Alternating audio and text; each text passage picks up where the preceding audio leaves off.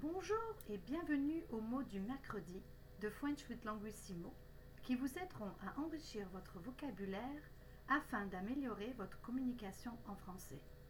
Je m'appelle Vanessa, je suis fondatrice et PDG de Languissimo. Aujourd'hui, je vais couvrir la différence entre ça et ça. Ça veut dire être. C'est un pronom personnel sujet. Il est toujours utilisé avant un verbe conjugué. C'est la forme informelle de cela. Ça est très utilisé à l'oral dans les cas suivants. Ça va? How are you? How is it going? Ça marche, fonctionne. It works, it's working. Ça te plaît? You like it? La lettre C est généralement prononcée que. Catastrophe, catégorie, courage, cure. Elle se prononce aussi ce. Dans ce cas-là, on ajoute une cédille sous le C. C'est le cas par exemple de ça. Garçon, reçu. Ça veut dire his, her, its. C'est un adjectif possessif. Il est toujours utilisé avant un nom féminin singulier qui commence par une consonne. Par exemple, sa voiture, sa réponse.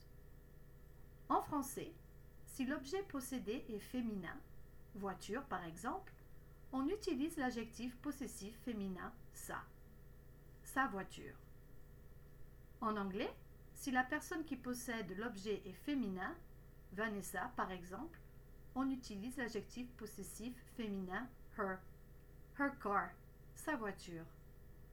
C'est une différence importante entre les deux langues. L'objet possédé pour le français et la personne qui possède l'objet en anglais.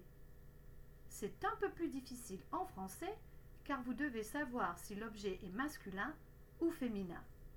De plus, avec les noms féminins commençant par une voyelle, on utilise l'adjectif possessif son pour que ça soit plus facile à prononcer. Son épouse, son équipe. Courage. Question de pratique. Est-ce que ça vous a plu? Dites-vous son ou ça pratique? Dites-vous son ou ça poste? Et voilà, c'est tout pour aujourd'hui. J'espère que ce podcast vous a plu. Abonnez-vous à French with Languissimo, pratiquez et prenez soin de vous. Bon mercredi